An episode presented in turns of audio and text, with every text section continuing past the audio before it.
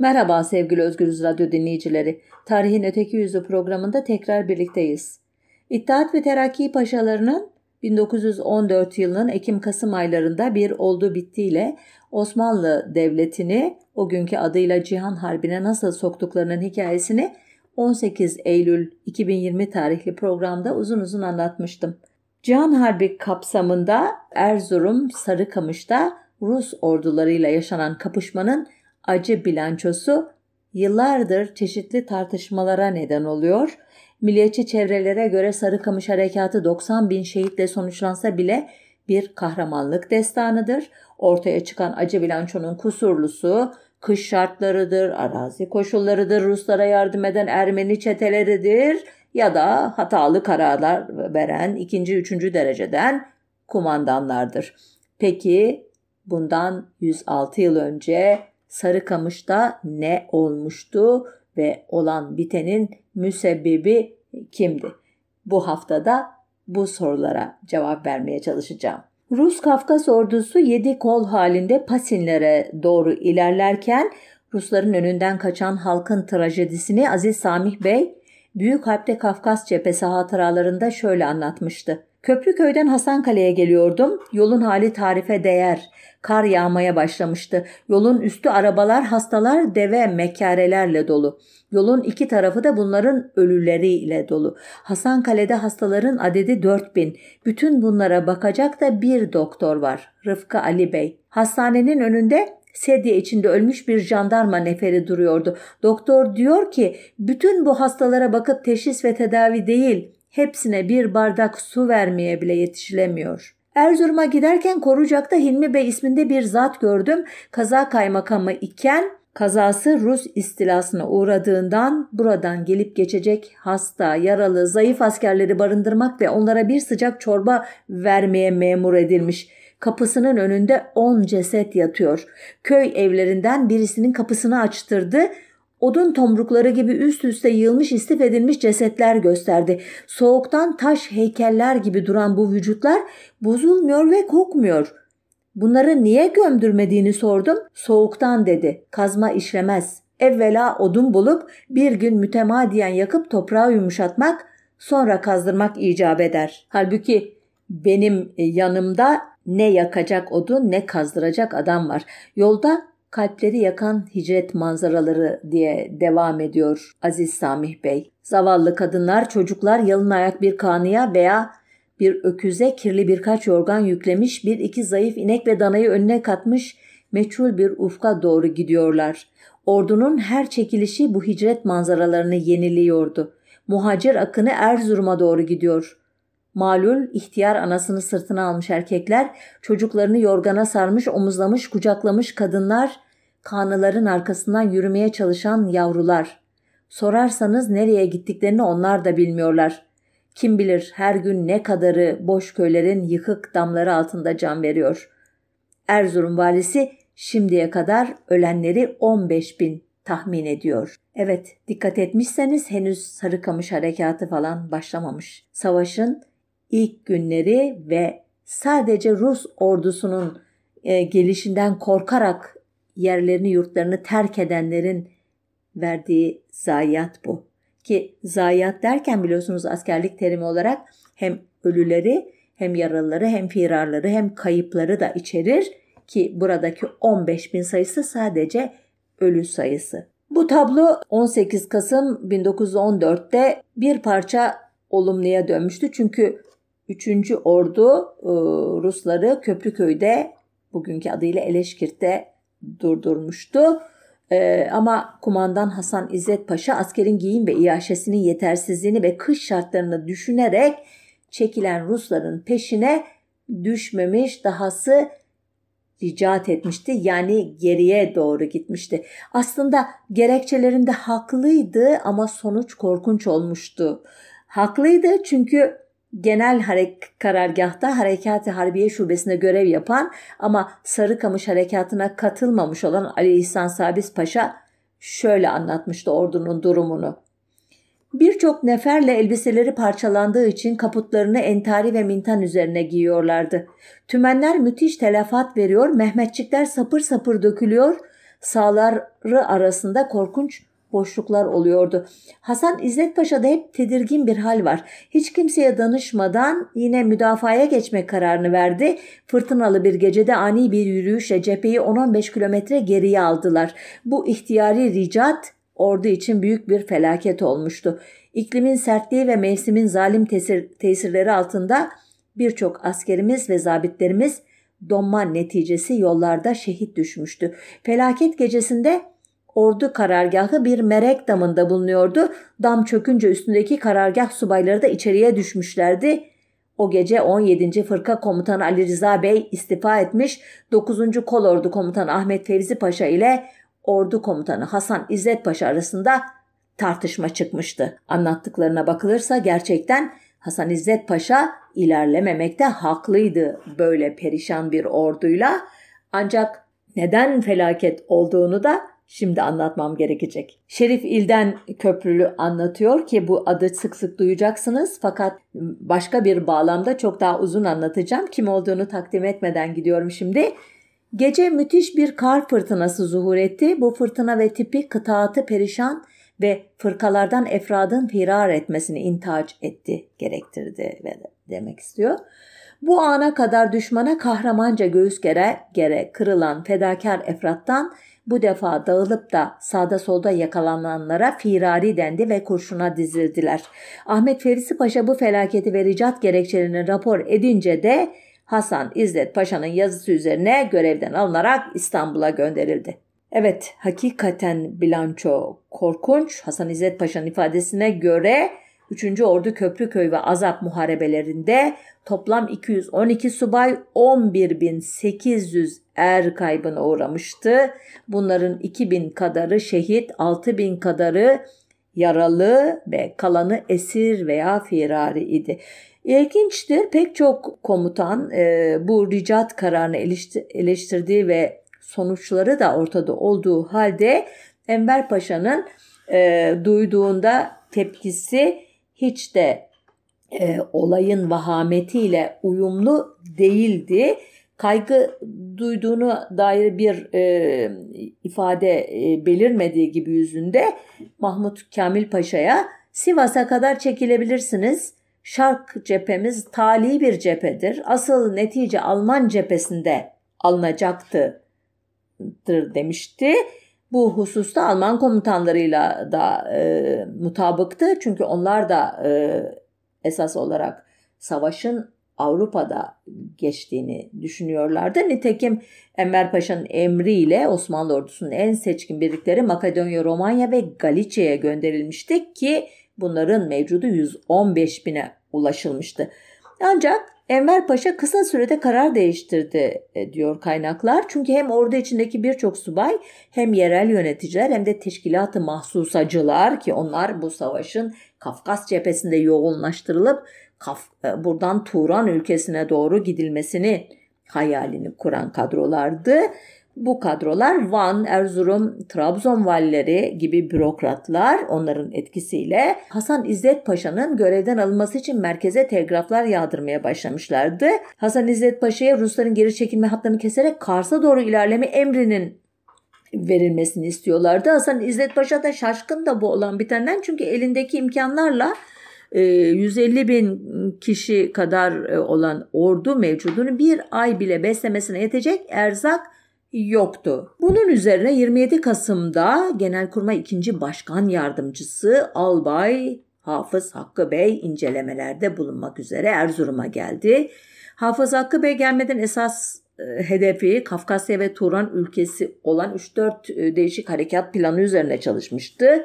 Halbuki yıllar sonra yine hmm, Köprülü Şerif İlten Bey'in açıkladığına göre Hafız Hakkı'nın elinde Kafkasya'nın ancak pek noksan, pek yanlış, pek mağfil bir 1 bölü 400 bin ölçekli haritasından başka bir harita yoktu ve bütün 10. kolordu bu diyarın yabancısıydı. Bu terimler, e, sözcükler, sıfatlar e, orijinal metinlerden. Onun için bazen ben de e, kötü telaffuz edebiliyorum. Özür diliyorum sizden. 6 Aralık 1914 günü ise en sonunda Genelkurmay Başkanımız Enver Paşa cepheyi görmek üzere Yavuz zırhlısıyla Trabzon'a doğru yola çıkma kararını aldı. Gemi daha İstanbul boğazını terk etmemişti ki kamerasına koştu ve kaleme kağıda sarıldı ve sevgili karısı Naciye Sultan'a şu satırları yazdı. Herkes yukarıda salonda oturuyor. Saat henüz dokuz buçuk. Ben Naciye'ciğimle doya doya hasbihal için kamerama çekildim. Ah güzel melek evden nasıl çıktığımı bilemiyorum. Selamlıkta bekleyen pederim vesaire yaşlı gözlerimi görünce şaşırdılar. Ben güya seni teselli için ağlamayacaktım. Fakat heyhat görüyorum ki ben cidden değişmişim. Sizden ayrılış ruhumun bedenimden ayrılmasından daha dehşetli oldu. Ha yalnız her yerim, vücudumun her noktası sizi duyuyor, sizinle yaşıyor. Ah Naciyeciğim, o hıçkırıklarınızı hala işitiyorum. O yanaklarını ıslatarak dökülen gözyaşlarını hala dudaklarım içiyor. Ve devam ediyor sevgili dinleyiciler. Bu minvalde satırlar dolusu bu tür ifadeler. Orada e, gemi e, kara bir gölge gibi boğazın içine döne döne dışarı çıkıyor. E, ve e, torpil mıntıkası tehlike e, e, var. Bütün sesler e, susturulmuş. Fakat Enver'in e, kafası bunlarla meşgul değil. Diyor ki Herkes diyor geminin ön tarafına doğru bakıyor. Ben ise hep evimize bakıyorum. Bir an amiral konuşmak istedi fakat bereket versin ki kısa kesti. Yoksa pek mahcup olacaktım diyor ve yine karısına övgüler, ailan aşklar ve nihayet noktayı koyabiliyor. Şimdilik güzel gözlerinizden, yanaklarınızdan öper. Seni bağrıma basarım güzelim. Ama ertesi gün tekrar kaleme sarılıyor. 7 Aralık 1914 sevgili meleğim Gece bir türlü uyku girmedi gözüme diyor.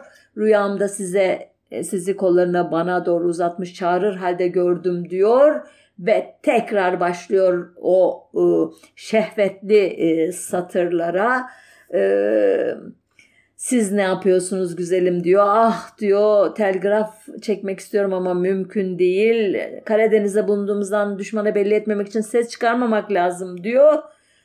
Bugünkü diyor mektubumu da güzel vücudunun her tarafını öperek öperek bitiriyorum. Umarım ki siz de şimdi bunları hissediyorsunuz. Ruhum diyor.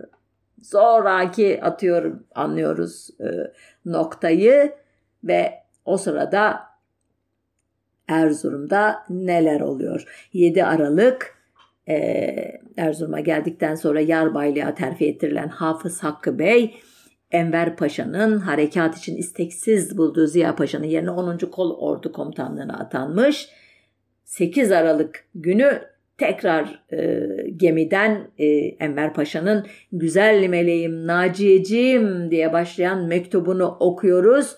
Ee, yine e, resminizi diyor her zaman olduğu gibi öptüm ağladım ah diyor iç, derin derin e, içimi çekerek hıçkırıklarla ağladığımı görsen belki halime acırsın diyor. Ah Naciye diyor ne olur diyor ben e, hava her yer sakin olsaydı da diyor ben de ayağının ucunda sadık bir köpek gibi ayrılmayaydım diyor. Ama artık diyor yazıma devam edemeyeceğim. Yan damarlarım şişiyor beynimi sıkıyorlar sanıyorum. Bugün güzel dudaklarından öperim güzelim diyor. Noktayı koyuyor. Gemi Karadeniz sularını yara yara giderken 10 Aralık 1914'te Iğdırlı onbaşı Ali Efendi'nin tabur imamı Ünyeli Osman Yahya Efendi'ye mektubunda şunları yazdığını öğreniyoruz yıllar sonra. Bu yaz iki alayımızla Yemen'den buraya naklolunduk. Yola koyulmamızdan dört ay sonra buraya ulaştık ki Arabistan'ın cehennemi sıcağı Köprüköy'deki Ayaz yanında nimeti ilahiymiş. Burada çadırın perdesi buza kesmiş, oğlak kulağı gibi kırılmakta ve kopmakta. Bölük kumandanım beni sıhhiyeye nakletmiş ise de tabip ve ilaç yokluğundan çaresiz kalıp tekrar takımıma döndüm. Akşam yaklaşınca Köprüköy'e civar dağlardan tipi boşanır. Kumandanımız gelecek cuma Başkumandan Paşa Hazretlerinin teftiş ve hücum için geleceğini müjdeledi. O gelinceye kadar da yün içlik, çorap ve paltoların verileceğini ve Yemen yazdıklarını atacağımızı müjdeledi. Allah devletimize, milletimize zeval vermesin. Başkumandan Paşa Hazretleri'nin gelmesiyle Moskov'un kahrolacağından ve kafirin karşımızdaki tepelerde geceleri seyrettiğimiz ocaklı ve mutfaklı karargahlarını ele geçireceğimizden subaylarımız çok emin. Şafak söktüğünde 2059 rakımlı kız kulağı tepesinden Moskov obüs yağdırır ama şükrolsun zafer bizim olacak. Gece bastığında tepelerdeki Moskov ateşlerinin, ocaklarının ateşi közlerimizdeki ayazı tandır közüne tebdil eyler. Başkomutan Paşa Hazretleri acele gelse de ateşe kavuşsak. Evet, Başkumandan Paşa Hazretleri Erzurum'a Trabzon limanından yaylı at arabasıyla 5 günde ulaşabildi. Çünkü o günün ulaşım koşulları işte bu kadar berbattı. Ulaşır ulaşmaz da sanmayın ki onbaşı Ali Efendi'yi gidip bulup halini hatırını sordu. Derhal kağıda kaleme sarılıp sevgili karıcığına şu mektubu yazdı. Ruhum, işte bir hafta oluyor ki senden ayrı yaşıyorum. Fakat bu yaşayış ruhsuz bir vücudun dünya yüzünde kalması gibidir. Bütün düşünce size matuf. Zihnim daima acaba ne yapıyorsun, nasılsınız gibi bin türlü sualle dolu. Ah Naciye, sensiz yaşayabilmenin cidden imkan haricinde olduğunu bütün mevcudiyetimle duyuyorum. Ya siz ruhum ne duyuyorsunuz?'' Bu sabah saat 7'de ordu karargahına hareket ettim. Erzurum'dan otomobil ile 4 saat uzak. Hava soğukça bu sıra birçok kafileler gidip geliyor. Nihayet paşamız iki satırda olsa askerle ilgili bir e, konuya giriyor ama bu işe nasıl yarım kulak, yarım göz baktığını biraz sonra daha iyi anlayacaksınız. Devam ediyor Enver Paşa. Ah güzelim ne olur otomobilde yanınızda bulunup güzel nazarlarınız altında belinize sarılmış dünyayı unutmuş bulunsam. Bu sıra birçok hasta kafileler de buna ilaveten geliyordu diye tekrar bir cümle beliriyor karşımızda. Yani aklının bir yanı, en büyük yanı karısı Naciye'nin e, hayaliyle dolu ama mecburen e, gözünü elbette yolda gördüğü o perişan kafilelerden de alamadığı için bir parça günah çıkarmak için galiba onlardan da söz ediyor. Diyor ki şöyle diyor. Ordu kumandanıyla vaziyet hakkında görüşüp işi kararlaştırdık. Akşama döndüm. Yarın yine erkenden gideceğim. Her taraf askerle ve karla dolu. İnşallah askerin bu hevesi sayesinde iyi olacak. Güzelim şimdi geceliğimi giydim. Odamda büsbütün yalnızım. Oh neyse yine geldik esas konuya diye sevinelim. Devam ediyor paşamız. Resminizi mutadım ve çile ziyaret ettim, öpüp kokladım. O güzel bakışınız, o hoş, ah! Buradaki mevcudiyetimi ne kadar ağırlaştırıyor bilseniz. İnşallah muvaffakiyetle döner, güzel gözlerinizden öper, bütün bu ayrılık acılarını çıkarırız.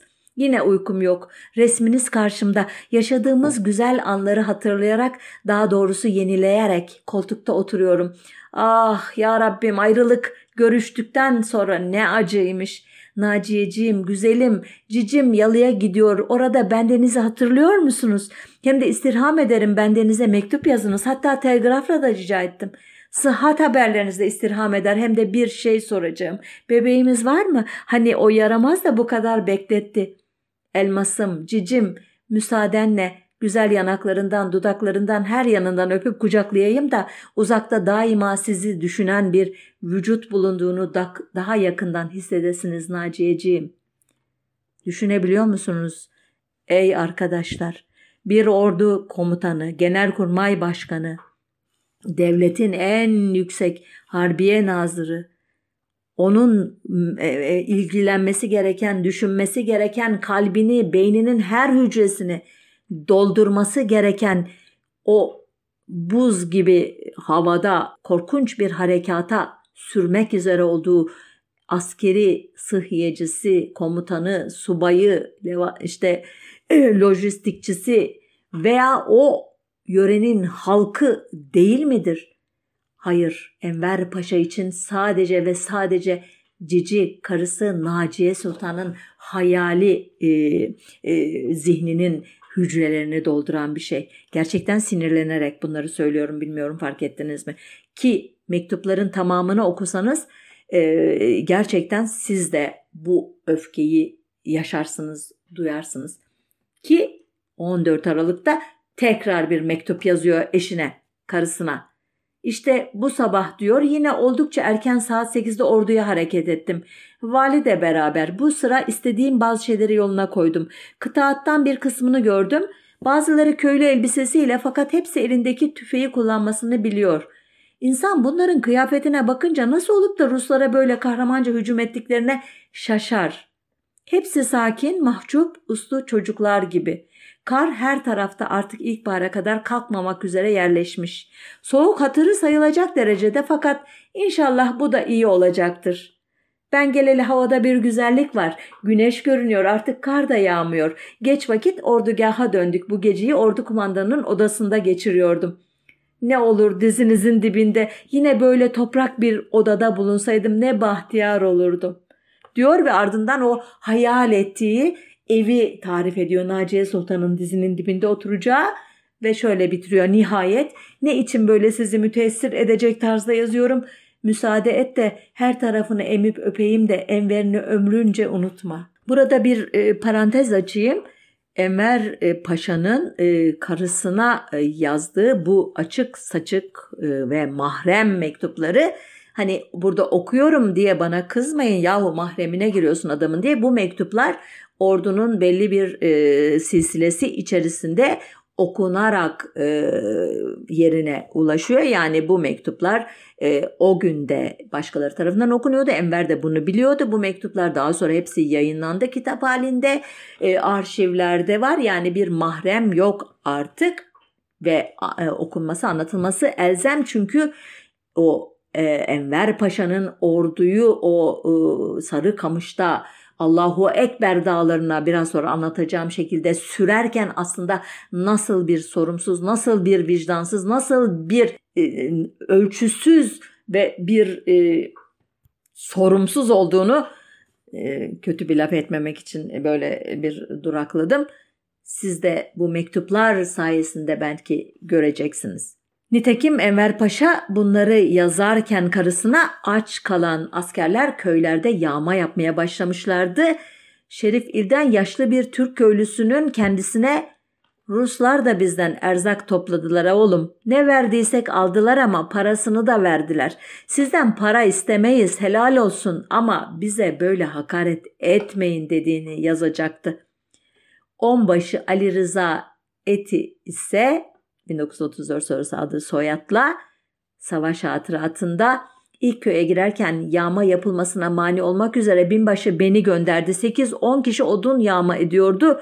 Attım tokadı. Öyle dövdüm ki iki gün sağ elim ağrıdı diyecekti. Ancak bu durum harekattan sonra da devam edecekti. Köylerde hayvan namına ne varsa ordu el koyuyordu.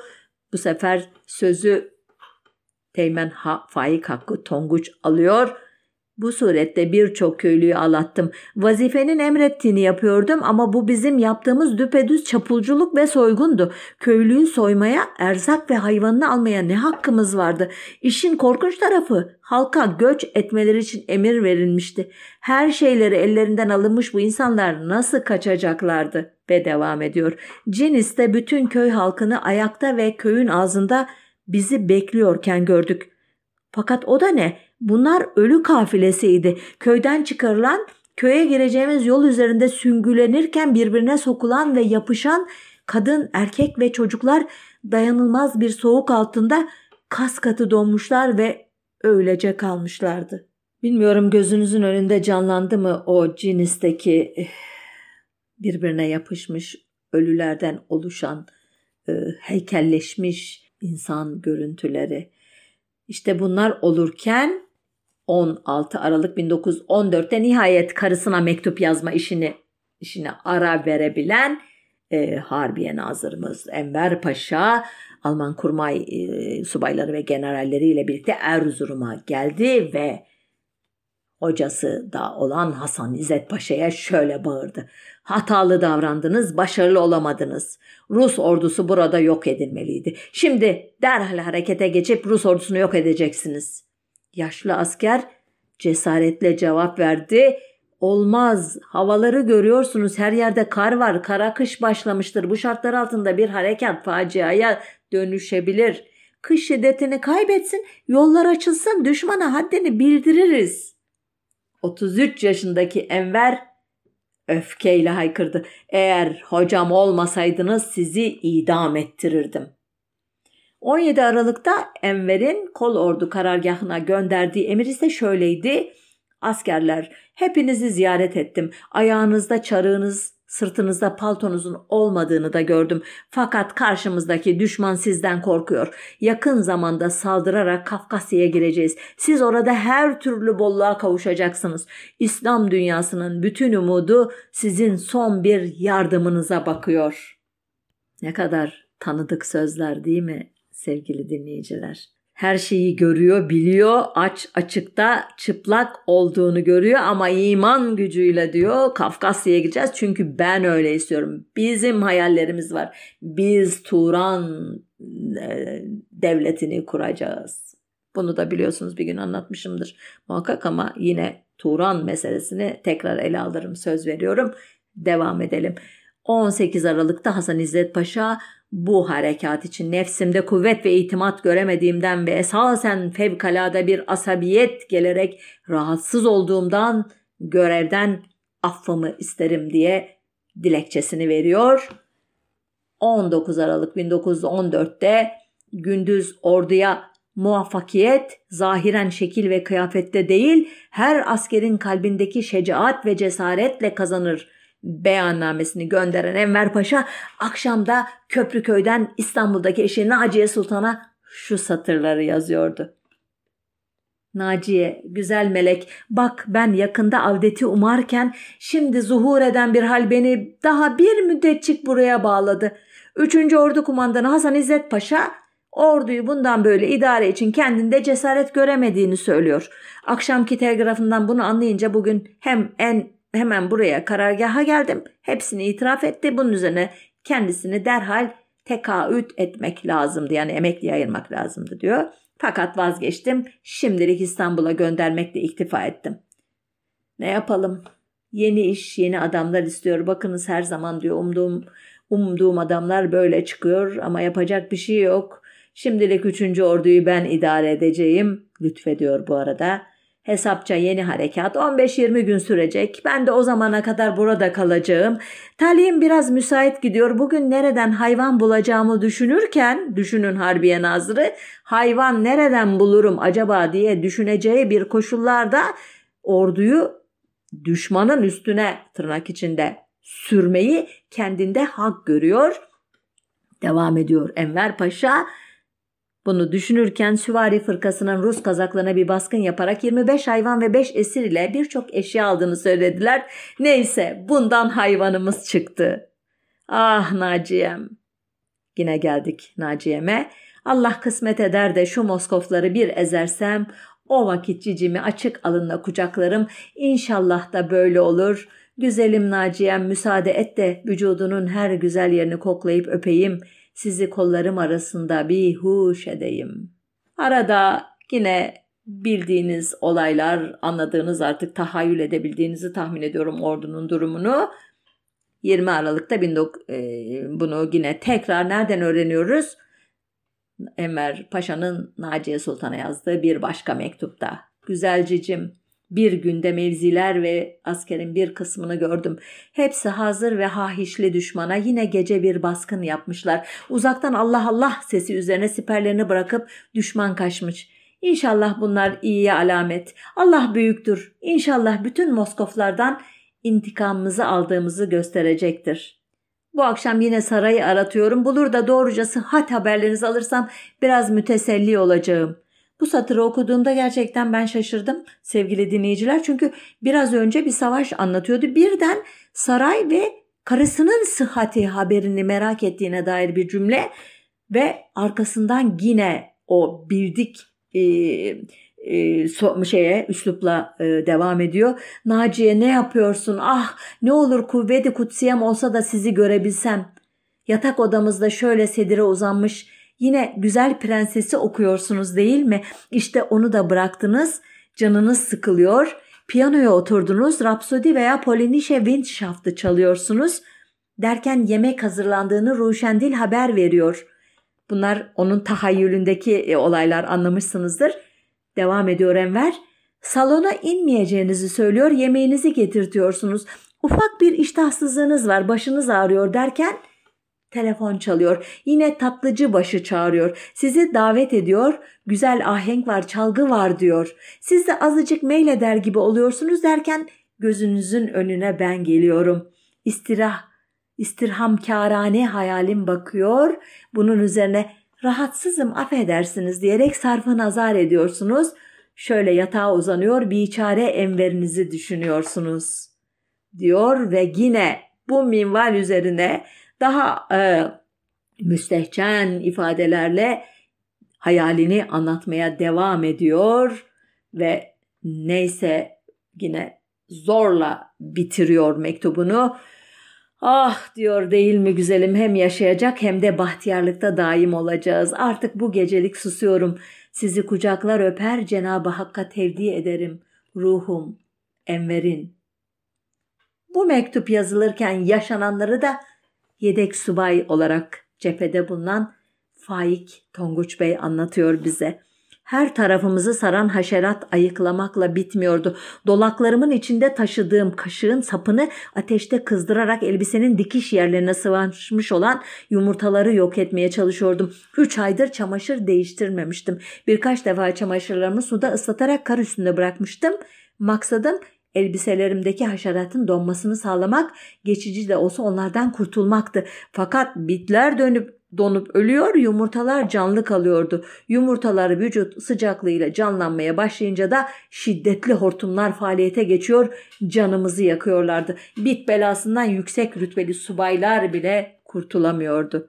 Gerçekten de 200 bin mevcutlu cephedeki seyyar hastanede 4650 yatak vardı. Cephenin en ön hattında ise sadece 1650 yatak sevgili dinleyiciler. 300 hasta için bir termometre düşüyordu. Eli ayağı donmuş şarapnelle kopmuş kişiler inleyerek doktorun ellerini ayaklarını kesme sırasının kesmesi için sıralarını bekliyorlardı ve sıra gelemeden ölüyorlardı. Buna karşılık Enver Paşa eldeki imkanlarla bu kadarını yapılabileceğini söyleyen doktorları cepheye gönderecek kadar acımasızdı. Nihayet 22 Aralık 1914'te 3. kolorduya bağlı 9, 10 ve 11. kolordular harekata başladılar. 118.174 asker katılmıştı. Bunların 75 bininin tüfeği vardı. Dağınık birlikler Oltu'ya doğru yürüyorlardı. Kar kalınlığı kimi yerlerde 1 metreyi geçmişti. Zemheri denilen kışın en soğuk günleriydi. Geceleri sıfırın altında eksi 39 derece bile ölçülmüştü ki soğuklar düşmandan daha tehlikeliydi. Gündüz başlayan yürüyüşte yumuşayan çarıklar gece donmaya, ayakları mengene gibi sıkmaya başlıyordu. Adım atmak neredeyse imkan, imkansız hale gelmişti. Askerler donmamak için oldukları yerde zıplıyor, atlıyor, kendilerini yerden yere vuruyorlardı ama nafile Ayak parmaklarından başlayan donma yavaş yavaş tüm vücutlarına yayılıyordu. Kimi yere çömeliyor, kimi oturuyor, kimi yuvarlanıyordu, kimi bir ağaç gövdesine dayanıyordu ve ortalık kardan heykellerle doluyordu. 23 Aralık'ta şiddetli tipi yüzünden 10. Kolordu'nun 31 ve 32. tümenleri 4 saat müddetle düşman zannedip birbirlerine saldırmışlardı üstüne üstlük ve fark edinceye kadar 2000 kadar asker savaş dışı kalmıştı. Ardından Oltu ele geçirildi neyse ki ama ordu düşmanı takip edemedi çünkü yorgun ve aç askerler son 40 sene içinde Rusların elinde büyümüş, güzelleşmiş bu küçük ama modern şehri yağmalamakla meşguldüler. Köprüköy harekatında orduya e, birliklere kumanda eden Ziya Gör, Yer Gök anlatsın şimdi. Hava gündüz eksi 15-20 derece. Askerin sırt çantalarının ağırlığı 30-35 kilo idi. Ağır yükün altında zahmet çeken askerler ter içinde kalıyor. Dinlenmek için yol kenarına oturuyorlardı. Asıl felaket o zaman başlıyordu. Aklı başından gitmiş, canından bezmiş bitkin bu insanlar tüfekleri bacak arasına yere çömeliyor, öylece donup kalıyorlar. Mübalağa olmasın ama bu görünüşleriyle korkuluk taşlarını andırıyorlardı. Napolyon ordusunun 1814'te Moskova seferindeki felaketi aklıma geldi. Aynı akibete uğramamamız için dua ettim. Neyse 24 Aralık'ta bir nebze ferahlatan bir haber e, verebiliyoruz. 9. kolordu Bardız'a girmişti. İstanbul gazetelerinden birinde kahraman askerlerimizde ilerleme isteği o kadar çoktur ki ellerinden gelse soluklarıyla karları eritip yol açacaklardır. Kahramanlarımız başarılar elde ediyorlar diye yazıyordu gazeteci. Hafız Hakkı Bey askerlerin moralini yüksek tutmak için Allah'ın yardımıyla düşman dağıtılmıştır. Kol ordumuz zaferden zafere koşmaktadır derken ordu açlıkla boğuşuyordu. Öyle ki 26 Aralık'ta Enver Paşa bile teğmenlerden bir parça ekmek istemek zorunda kalmıştı. Ardından kaçınılmaz olarak askere yiyecek ihtiyacını çevreden sağlama izni verildi. Bu kaçınılmaz olarak çapulculuk yapmak demekti.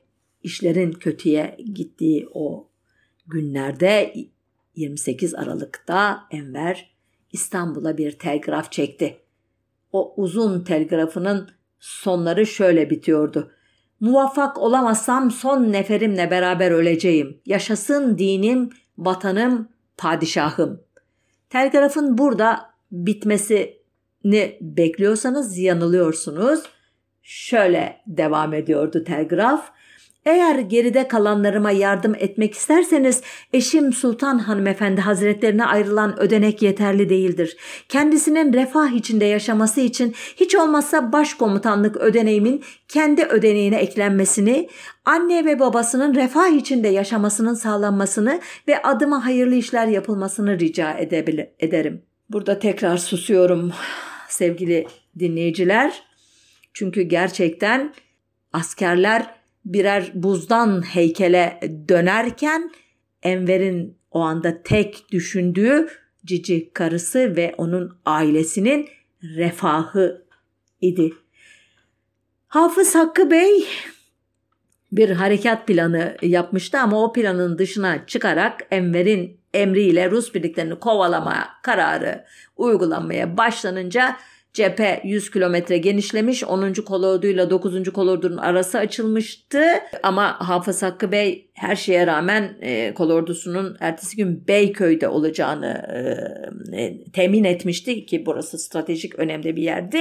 Ancak bunu yapmak için bir günde 65 kilometre yol gitmesi gerekiyordu ordunun ki o dönemin şartlarını e, düşünürseniz bu mümkün değil de en fazla 12 e, kilometre gidebilirdi ordu. Bunun üzerine o kritik karar alındı.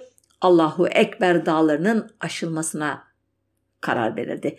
Bu Sarıkamış harekatının kırılma noktası idi. Çünkü haritadaki yanlışlıklar yüzünden dağın 5 saatte aşılacağı hesaplanmıştı. Öyle olmadı elbette. Dağı 20 bin kişiyle başlayan aşma harekatı ki 30 ve 31. tümenlerdi bunlar. Beyköy ile Kuruköy'e ulaşmayı başardıklarında sadece 3200 kişi sağ kalmıştı.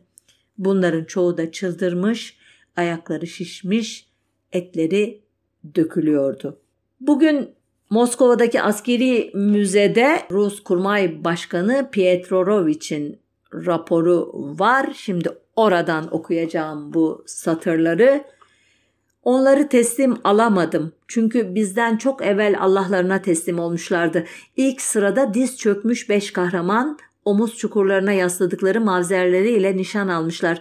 Tetiğe asılmak üzereler ama asılamamışlar. Kaput yakaları Tanrı'nın rahmetini o civan delikanlıların yüreklerine akıtabilmek istercesine semaya dikilmiş kaskatı diye devam ediyordu rapor.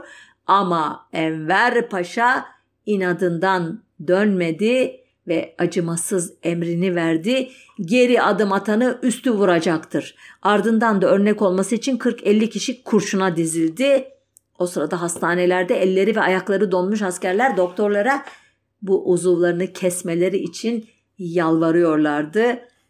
Başlangıçta gerekirse Erivan'a kadar çekilmeyi göze alan Ruslar, Türkler birkaç gün içinde açlık ve soğuktan doğal olarak eriyip gidecekler. Sessizce beklemeliyiz kararı aldılar. Ve haklı çıktılar. 1 Ocak 1915'te Albay Hafız Hakkı Paşa başkumandan vekiline itiraf etti. Bitti paşam. Ordumuzun kısmi küllisi mahvoldu. 4 Ocak'ta Ruslar 9. kolordudan kalan bütün birlikleri esir aldılar. Bunlar 200 subay, 100 asker, 20 makinalı tüfek ve 30 dağ topu idi. Ruslara esir düşen Tahsin İbar anılarında 1. Kafkas Tümeni Komutanı General Baratov ile aralarında geçen konuşmayı şöyle anlatmıştı. General Baratov içeri girdi. Fişeklikli Kafkas milli elbisesi giyinmiş, belinde gümüş kakmalı bir kama vardı. Sarıkamış üzerine yaptığınız bu hareketi bir türlü anlayamadım dedi. Kale boğazından Allahu Ekber dağından bu mevsimde aşmanıza hayret ettim. Bahusus ki ordunuzun kış teçhizatı da noksan. Böyle bir manevranın nedeni nedir? Aklım almadı. Kısmen kendisini aydınlatacağımı beklerken cevabım kısa oldu. Biz asker olarak sadece bize verilen emri yerine getirmeyi düşündük. Böyle bir manevrayı icap ettiren sebep üzerinde durmak aklımızdan bile geçmiş değildir dedim. General bana ben sizi değil bu manevrayı kararlaştıran kumanda heyetinizi kastettim. Biz Mayıs'ta Tiflis'ten Sarıkamış'a gelsek kürkümüzde yün eldivenlerimizi almadan yola çıkmayız. 30-35 sene evvel buraları sizindi. Aralık ayında bu dağların nasıl bir soğuk yaptığını tecrübeli e, bunu bilecek tecrübeli general ordunuzda yok muydu? Asıl merak ettiğim bu idi dedi. Ben yine soğuğu teçhizat noksanını düşünmedik diye birinci cevabımı tekrar ettim. Sonunda General e, Baratov Rusya içerisinde yapacağımız seyahatte bize hayırlı yolculuklar diledikten sonra yanımızdan ayrıldı. Peki bu konuşmalar yapılırken Enver Paşa'mız ne yapıyordu? Hadik köyündeydi o sırada 6 Ocak'ta yine karısına mektup yazıyordu. Bu mektupta ilk kez harekatın ve ordunun durumunu önce anlatmış ardından karısına ilanı aşk etmeye başlamıştı. Ah diyordu ruhum telgraf hattı buraya kadar olacak fakat bu akşamı beklemeyerek hemen yazıp süvariyle Erzurum'a göndereceğim bu mektubu diyordu. Ah güzelim hiç olmasa telefonla konuşmak mümkün olsaydı o güzel sesinizi işiterek bahtiyar olurdum. Ma mafi neyse Cenabı Hakk'a hamdolsun daha yaşamak kısmet imiş. Bari bu suretle bir gün gelip de sizi görmek, sarıp öpmek kabiliyetimi muhafaza ediyorum. Ah kim bilir sarı kamış önünde yazdığım kağıdı alırsanız doğrusu pek müteessir olacaksınız diyor Yine kolordu kumandanı geldi. Müsaadenle tekrar tekrar ellerinden öpüp bu akşamlık susayım Naciye'ciğim. Telgrafı da şimdi gönderiyorum. Artık Enver'ini özledin değil mi? İnşallah şu harekat bir neticeyi haseneye varsın. Ben de hem en hemen kumandayı bir münasibine bırakıp geleceğim. Ruhum, güzel sultanım diyordu. Arkadaşlar düşünebiliyor musunuz? 50, 60, 70, 90 veya daha fazla askerin öldüğü bir harekatın o hezimetin netleştiği o günlerde bir kumandanın o olayı değil de karısına kavuşacağı anı düşünmesi ve bunu satırlara dökecek kadar gerçeklikten o e, şeyden e, dramdan uzaklaşabilmesi gerçekten ciddi bir e, ruhsal e, soruna işaret ediyor. Ki 8 Ocak 1915 günü savaşın kaybedildiğini en sonunda kabul ederek Albay Hafız Hakkı Bey'i paşa yaptı ki o da çok bundan şikayet ediyor. Onda bütün derdi ben Enver'le aynı sınıfta başlamıştım o paşa oldu ben hala albayım diyordu. Neyse paşa oldu yenilmiş bir ordunun paşası. İki kolordudan kalanlar sol kanat ordusu adıyla toplandı başına getirildi Hafız Hakkı Paşa. Enver de Erzurum'a doğru yola çıktı. Enver'i götüren araç yolda bir Rus karakol birliğiyle karşılaştı ancak Rus askerleri kendilerini tanımadıkları için bundan da paçayı kurtardı. Hafız Hakkı Paşa Komutan Anadolu'yu büsbütün boş bırakmaktansa Köprüköy'e Ruslar takip ederse Erzurum'a kadar geri çekilme emri verdi ve Sarı Karmış harekatı böylece sona erdi. Enver Ulukışla'da kendisini karşılayan amcası Halil Paşa'yı Paşa'ya kuvve-i külliye mahvoldu diyerek Sarıkamış harekatının sonunu özetledi. 10 Ocak e, günü Erzurum'dan kızaklarla Refahiye Su şehri üzerinden otomobille İstanbul'a ulaşan Enver Paşa Tabii ki ilk iş olarak cici karısı Naciye Sultan'a sarıldı. Ardından Circle Dorian yani büyük kulüpte verilen ziyafete katıldı. İstanbul gazeteleri genel karargahın zafer bildirisini yayımladı.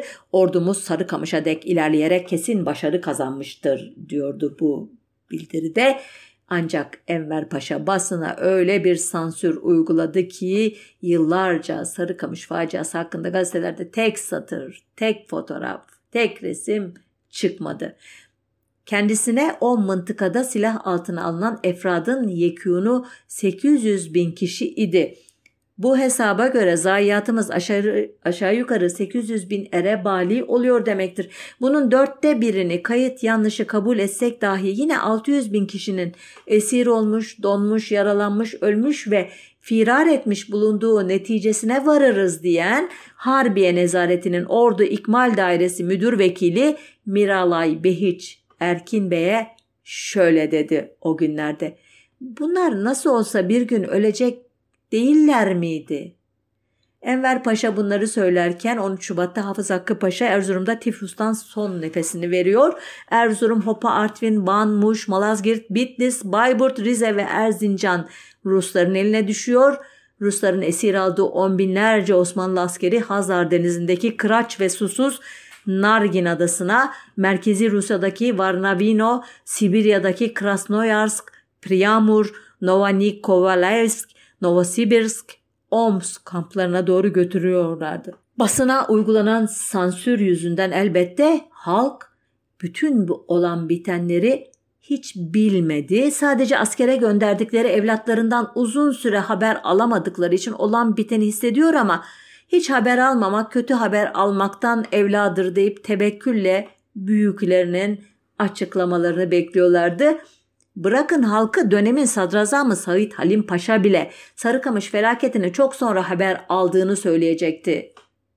Çünkü İttihat ve Terakki savaş aleyhine yayınları önlemek için dediğim gibi hükümetin resmi gazetesi sayılan Tanin haricindeki bütün gazeteleri kapatmıştı. Askeri sansür ancak 11 Haziran 1918'de kaldırıldı fakat Sarıkamış konusundaki sansür ancak 1921 yılında kırıldı. Nasıl kırıldı? 9. Kolordu Kurmay Başkanı Yarbay Köprülü Şerif İldem Bey ki program boyunca sık sık atıfta bulundum ona. 3,5 yıllık Sibirya esaretinden sonra 1919 yılında İstanbul'a geldiğinde askerliğe dönmek istemiş ama emekli edildiğini öğrenmişti. Köprülü Şerif Bey Sarıkamış İhata Manevrası ve Meydan Muharebesi adlı hatıratını ancak 1921 yılında Akşam Gazetesi'nde tefrika edebildi. 7 yıllık suskunluk nihayet bozulmuştu. Bunu başka yayınlar izledi ancak Sarıkamış'ın gerçek bilançosunu hiçbir zaman öğrenemedik. Yıllardır tartışılır. Sarıkamış'ta cepheye kaç kişi sürülmüştü, kaç kişi şehit olmuştu. Bu konudaki ilk rakam 1933'te telaffuz edildi. Genelkurmay tarafından yapılan açıklamaya göre zayiat yani kayıp sayısı 109.274 idi. Bu kayıpların ne kadarı şehit, ne kadarı yaralı, ne kadarı esir, ne kadarı firari idi açıklanmamıştı. Limon von Sanders Alman askeri heyetinin en önemli şahıslarından o 90 bin askerden 12 bininin geri dönebildiğini yazdı. Genelkurmay Haber Alma Dairesi'nde çalışmış olan o dönem Hüsamettin Tugaç'a göre şehit ve esir sayısı 40 bin idi. Rus yazar Paul Mudratov Türk tarafının kaybını 75 bin olarak hesaplamıştı. Ruslar hastalıklara neden olan cesetleri gömme işini Mart ayında tamamladıklarında 23 bin cesedi gömdüklerini rapor etmişlerdi. Daha sonra faciadan beri halk arasında yaygın kanaate uygun olarak 90 bin şehit verildi dendi ama sonra bu sayının Enver'in prestijini sarstığı görünce sayı düşürülmeye çalışıldı. Tüm arşivler elinin altında olduğu halde yıllardır bu konuda bilimsel bir araştırma yayınlamamış olan Genelkurmay 18 Aralık 2007'de internet sitesine koyduğu bilgi notuyla rakamı sessizce revize etti. Sarıkamış'ta tek kurşun atmadan şehit olanların sayısı 60 bindi. Sayılar konusu bir yana bırakıldığında daha önemli soru ortaya çıkıyordu. Bu zayiat kimin suçuydu? Halk buna çoktan karar vermişti aslında askeri kırdıran Enveri Paşa türküsünde olduğu gibi ancak günümüzün koca koca bilim adamlarının, askeri liderlerinin, strateji uzmanlarının harekata karar veren, bunu komuta kademesine zorla kabul ettiren, askerleri ayakkabısız, giysisiz, iaşesiz, doktorsuz, ilaçsız, eksi 39 derecelerde cepheye süren Enver Paşa'yı suçladığını sanıyorsanız yanılıyorsunuz. Kimi çevreler o günlerin iddiaçıları gibi Ermeni çetelerini suçluyor. Kimi Köprüköy'de düşmanı takip etmeyen Hasan İzzet Paşa'ya atıyor suçu. Kimi en az Enver Paşa kadar hırslı ama strateji ve taktik cahili olan onun Kolordu kumandanı Hafız Hakkı Paşa'ya, kimi Osmanlı Genelkurmayı'nın başındaki Alman generali General Bronsart von Schellendorf'a bir tek Enver Paşalarına kıyamıyorlar.